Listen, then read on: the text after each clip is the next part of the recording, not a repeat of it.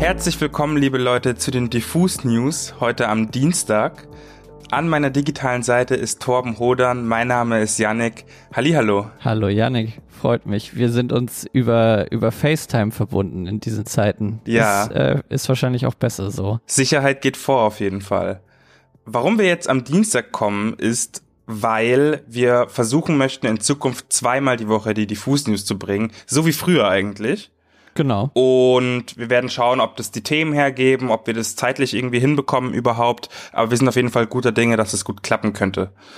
Auf jeden Fall. Das ist echt schön. Ich, ich habe auch total Bock, das jetzt äh, zweimal in der Woche zu machen. Dienstag vielleicht so ein bisschen größerer Blick quasi mal auch auf tiefer gehen auf Themen und Freitag mal so ein bisschen Release-Radar gucken, was neu rausgekommen ist. Wir werden schauen. Aber Leute, was wir letztes Mal amateurhaft total vergessen haben. Peinlich. Es wäre toll, wenn ihr uns abonniert. Überall. Auf Spotify, auf Apple Podcast. Folgt uns auf Instagram, schickt uns DMs, wenn euch irgendwelche Themen interessieren. Wir wollen in die Podcast-Charts, natürlich. Ja. Deswegen abonniert diesen Podcast. Ja, wir haben große Ambitionen. Ich sag euch, wie es ist. Ähm, und dafür brauchen wir eure Hilfe. Also followt und lasst ein Like da und ein Kommi.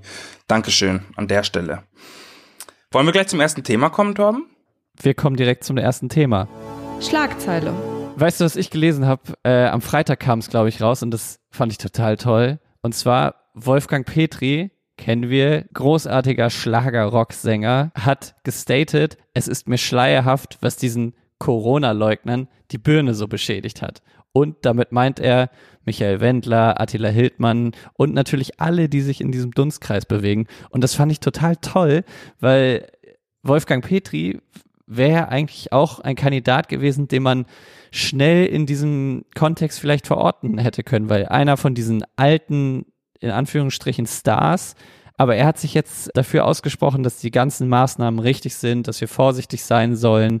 Wir haben ja alle nur ein Leben, hat er zum Beispiel gesagt. Und das finde ich gut krasses Statement und ich finde auch sehr gut, dass es einfach wieder mal ein bisschen Beef gibt in der Promi-Bubble, so ein bisschen, dass da auch mal jemand irgendwie auf den Tisch hat und nicht alles nur Friede, Freude, Eierkuchen ist und irgendwelche Instagram-Kommentare und Herzen, Stichwort Nena.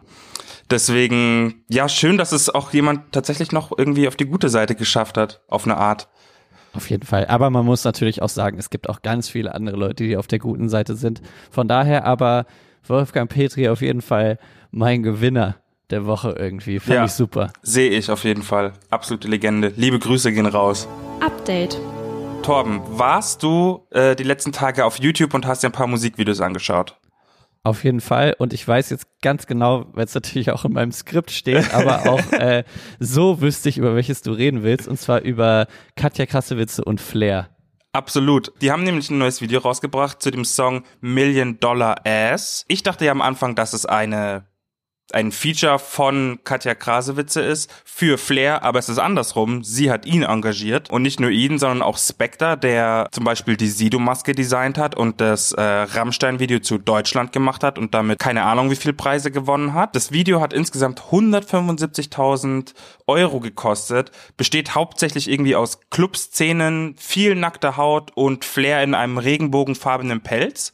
Ähm, auf jeden Fall sehr sehenswert, wenn man irgendwie nicht von so viel ja, nackter Haut abgeschreckt ist. Abgesehen davon kann man noch berichten, dass wirklich unglaublich viele Farben und Effekte irgendwie verarbeitet wurden und das wirklich rein, ich glaube bildlich, ich bin ja Laie, aber rein bildlich ist das auf jeden Fall auf einem sehr, sehr, sehr, sehr, sehr hohen Level und da hat Spectre auf jeden Fall wieder einen rausgehauen. Und zu guter Letzt eine Neuigkeit noch, es gibt einen Diss gegen Juju, kann man finden, wie man will, es ist auf jeden Fall sehr vulgär, ich möchte das jetzt hier auch gar nicht reproduzieren, aber da wird auf jeden Fall scharf geschossen, so wie Mr. Rap sagen würde. Ich habe dem gar nichts mehr hinzuzufügen. Ich finde als ich die Kombi gelesen habe, dachte ich einfach nur, was zum Klatsch und Tratsch.de ist das denn? ja, aber wirklich. Ja, Power Moves mal wieder, würde ich sagen, von Katja. Und ich als Rap-Fan muss sagen, sie hat sich rapmäßig sehr, sehr, sehr gesteigert. Also es ist wirklich, der Song ist auf einem guten Level rein jetzt, was die Technik und was äh, ihre Performance angeht, meiner Meinung nach zumindest. Voll. Wo wir tatsächlich gerade bei Katja Krassewitze sind, da würde ich direkt mal mit einem anderen Thema weitermachen und ich habe mich gefragt, wie sind eigentlich so deine Aktivitäten auf TikTok? Äh, sehr, sehr, sehr bescheiden, ehrlich gesagt. Ich habe, glaube ich, ein Video hochgeladen, wo ich irgendeinen Song nachrappe von den Migos. aber ich verfolge sehr viele Freunde von mir auf TikTok, die äh, lustige Videos machen. Wie ist denn deine Aktivität oder was hast du denn du, du da entdeckt? Ich mache tatsächlich keine eigenen Videos auf TikTok, aber ich grinde sehr viel auf TikTok jeden Morgen und jeden Abend bestimmt eine halbe Stunde bis Stunde und bin dadurch tief in den Sumpf reingezogen worden. Sehr sag gut. Ich mal. Deswegen auch die Brücke von Katja äh, Krassewitze zu TikTok. Und zwar finde ich, das ist so ein Phänomen von Leuten, die irgendwie YouTuber waren oder TikToker, die dann Songs machen, weil die wollen natürlich auch irgendwie Geld verdienen. Bei YouTube kannst du es mit deinen Klicks oder Werbekoops natürlich auch auf TikTok, aber die wollen ja am Ende alle Musiker oder Musikerinnen werden. Mhm.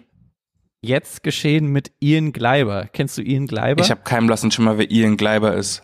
Okay, den kannte, glaube ich, bis, bis Anfang dieses Jahres noch niemand, hat aber mittlerweile über eine Million Follower auf TikTok Hajo. und ist damit, ist damit bekannt geworden, dass er immer Moin Meister sagt. er lädt jeden Tag viele Videos hoch und sagt Moin Meister oder schreit Moin Meister. Und damit äh, ist er so berühmt geworden. Ich finde es irgendwie ganz schön absurd, vor allem, weil es ja auch einfach geklaut ist von Werner. Finde ich einfach nur frech. Moin Meister.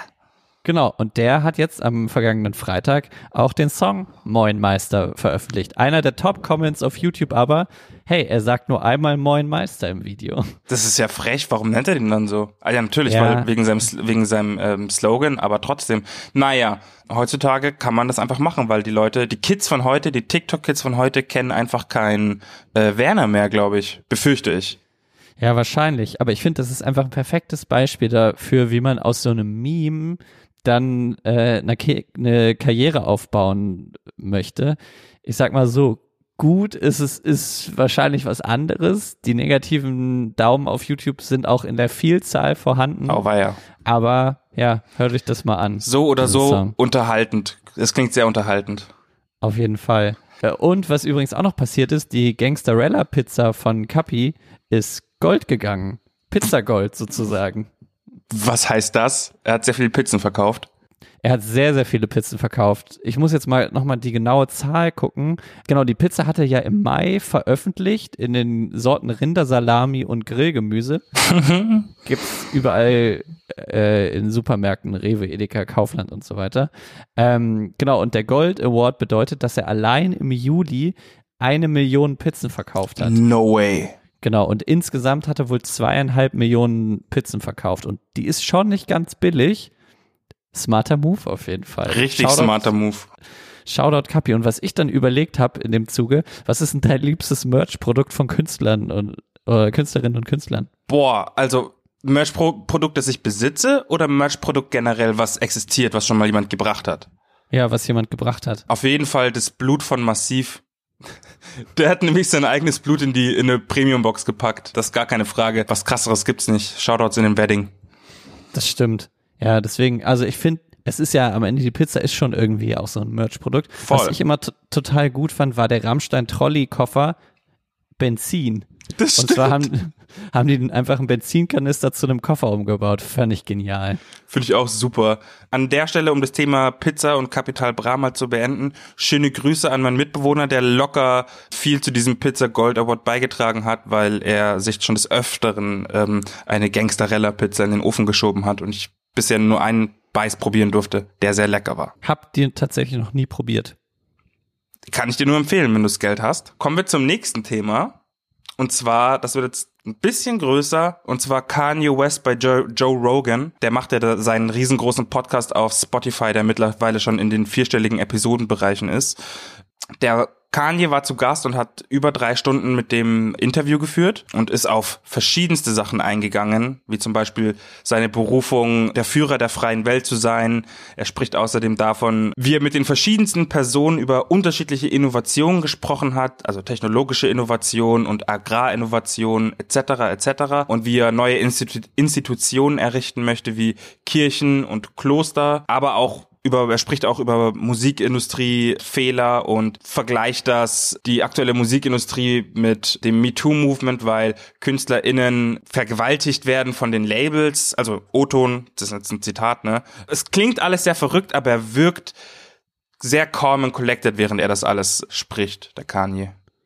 Ja, das stimmt. Genau, 177 Minuten geht das Interview. Und ich muss sagen, ich habe nicht geschafft, alles durchzuhören. Das habe ich nicht ausgehalten. Fand auch diese Aussage mit dem MeToo-Vergleich sozusagen, dass die Musikindustrie die Künstler raped, fand ich schon relativ wild. Was ich aber ganz, ganz, ganz, ganz, ganz schlimm fand, ist, dass er gesagt hat, beziehungsweise in seiner Aussage angedeutet hat, dass er Abtreibung als ein noch größeres gesellschaftliches Problem ansieht als die aktuelle Pandemie. Und das ist ein Statement, kann man eigentlich gar nicht hinterstehen, wenn man voll bei Trost ist, aber wer bin ich schon? Ja, fand, fand ich irgendwie schwierig, weil er hat auch gesagt, und ich habe das Zitat hier gerade liegen, dass er spricht übrigens bei Abortion immer von dem A-Word, Mhm. also er, er möchte es nicht mal aussprechen, hat es, glaube ich, in dem Interview einmal gesagt und sich dann auch direkt dafür entschuldigt.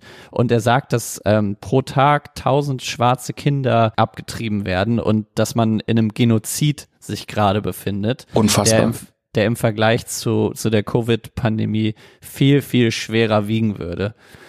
Und ja, ich fand das irgendwie schwierig, weil Kanye natürlich einfach jemand ist, der eine große Followerschaft immer noch hat, egal was er macht und wie, ich sag mal, scheinbar verrückt seine Aussagen manchmal sind. Wir denken auch an letzte Folge zurück, da hast du es auch schon mal gesagt, der Mensch ist natürlich auch krank, das muss man immer beachten, aber er hat einfach eine ganz große Bühne für sich und kann solche Aussagen tätigen und das finde ich relativ schwierig. Voll. Ich bin auch der Meinung, er hat ja erst ein bisschen zurückgerudert, was seine, was seine Mental Health anging. Er ähm, geht in dem Podcast auch auf, da will ich jetzt nicht zu tief ein, äh, darauf eingehen, aber er geht in dem Podcast auch darauf ein, wie die Zeit war, als er quasi als bipolar diagnostiziert wurde und bezeichnet seine Rants rückblickend als Symphonie der Ideen, was ich eigentlich einen schönen Gedanken finde. Und da ist bestimmt auch ein Stück Wahrheit drin, weil er hat, ist ein genialer Mensch, er hat unfassbar gute Ideen, aber der Filter ist einfach nicht mehr da. Der Filter, meiner Meinung nach, ähm, zu trennen, was jetzt gerade real ist und was man was umsetzbar ist und das, was einfach nur in seiner Fantasie abgeht, das ist einfach nicht, das verschwimmt einfach immer mehr. Weil er dann plötzlich wieder mit Black Mirror Folgen anfängt und da wird halt bei einem kreativen Kopf sehr viel getriggert, glaube ich, und dementsprechend kommt es dann auch schnell zu solchen Aussagen und zu solchen Gegenüberstellungen von Toten, was ich generell immer schrecklich finde in, in, in solchen äh, Debatten. Was ich tatsächlich relativ problematisch auch finde, ist es vor dem gesamtgesellschaftlichen Hintergrund, was gerade in den USA, aber auch in Europa passiert, solche Aussagen zu tätigen. Natürlich kann er der Meinung sein, aber das kommt natürlich alles sehr ungefiltert rüber und Joe Rogan ist jetzt auch nicht jemand, der unbedingt groß darüber diskutiert, ne? Der lässt den Leuten ja auch immer eine Bühne. Und genau in den USA wurde gestern zum Beispiel die äh, Richterin Amy Barrett für den Supreme Court vereidigt. Und das ist eine Frau, die ultrakonservativ und natürlich auch Abtreibungsgegnerin ist. Und Mhm. da kann man sich natürlich ausrechnen, was möglich ist in den USA in den nächsten Jahren, ähm, wenn über die Hälfte des Supreme Courts von konservativen äh, Richterinnen und Richtern besetzt ist. Was natürlich noch ganz gut ist, laut NBC News ist glücklicherweise noch eine Mehrheit aller Amerikaner, ganz unabhängig davon, welche Partei sie befürworten, für das Recht auf Abtreibung, also 66 Prozent. Und das passt irgendwie natürlich alles in diese ganze Debatte, die auch bei im, die in unserem Nachbarland Polen gerade läuft. Stimmt. Also in Polen ist ja faktisch vor fünf Tagen Abtreibung verboten worden. Also das Verfassungsgericht hat ein Urteil gefällt, das besagt, dass Schwangerschaftsabbrüche aufgrund schwerer Fehlbildungen des ungeborenen Kindes jetzt auch verfassungswidrig sind. Und seitdem sind in Polen natürlich große Proteste, zu denen sich auch deutsch-polnische Künstler, KünstlerInnen wie Ali Neumann äh, geäußert haben und natürlich für das Recht auf Abtreibung sind, was ich auch nur befürworten kann. Ich finde es ein bisschen gruselig, was das für Ausnahme, äh, Ausmaße mittlerweile annimmt. Das ist, ja, lass uns einfach auf das äh, Beste hoffen und auf das Vernünftigste hoffen. Ja, das wird auf jeden Fall interessant sein, was in den nächsten Wochen und Monaten damit noch passiert. Ich glaube, in Polen ist auch noch nicht das letzte Wort gesprochen und man muss einfach sehen, es gibt auch viele Künstler, Künstlerinnen, die sich für das Recht auf Abtreibung aussprechen und dass man denjenigen natürlich auch eine Bühne gibt und wird dann bei Joe Rogan natürlich auch spannend sein, inwieweit er denjenigen Künstlerinnen und Künstlern auch mal eine Bühne bietet. Und in Amerika, um das jetzt mal abzuschließen, muss man auch sagen, ist das auch ein polarisierendes Thema, weil momentan einfach Wahlen sind. Also das wird auch gern äh, politisiert und noch mehr aufgebauscht, obwohl quasi, wie du ja vorhin schon gesagt hast, noch die Mehrheit unabhängig von äh, irgendwelchen Parteizugehörigkeiten gegen Abtreibung ist. Review. Lass uns jetzt zu der Review kommen, die wir in der letzten Folge angefragt haben. Wir haben nämlich unsere ZuhörerInnen gebeten, das neue Album Hell von Die Ärzte, von den Ärzten zu reviewen und wir haben viele Einsendungen bekommen und mussten dementsprechend mehr durch Zufallslos auswählen, welche Review wir jetzt genommen haben und sind auf eine spannende gestoßen. Ich lese es vor. Also wie gesagt, echt total cool, dass so viele mitgemacht haben und gewonnen, sage ich mal in diesem Sinne.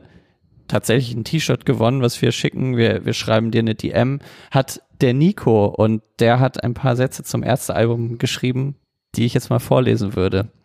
Und zwar, zugegeben, ich habe mich richtig auf das neue Ärztealbum gefreut. Schließlich ist das letzte schon acht Jahre her. Was ich hier direkt vorwegnehme, ich bin enttäuscht. Nicht nur sind die Blödelreime teilweise komplett absurd nicht mehr zeitgemäß, die ganze Platte strotzt nur so vor Peinlichkeiten. Angefangen mit dem Intro, in dem man sich über den modernen und erfolgreichen Hip-Hop lustig machen will. Das ist leider alles ziemlich traurig und nicht standesgemäß, auch wenn ich den Ärzten Props für ihre AfD-Disse gebe.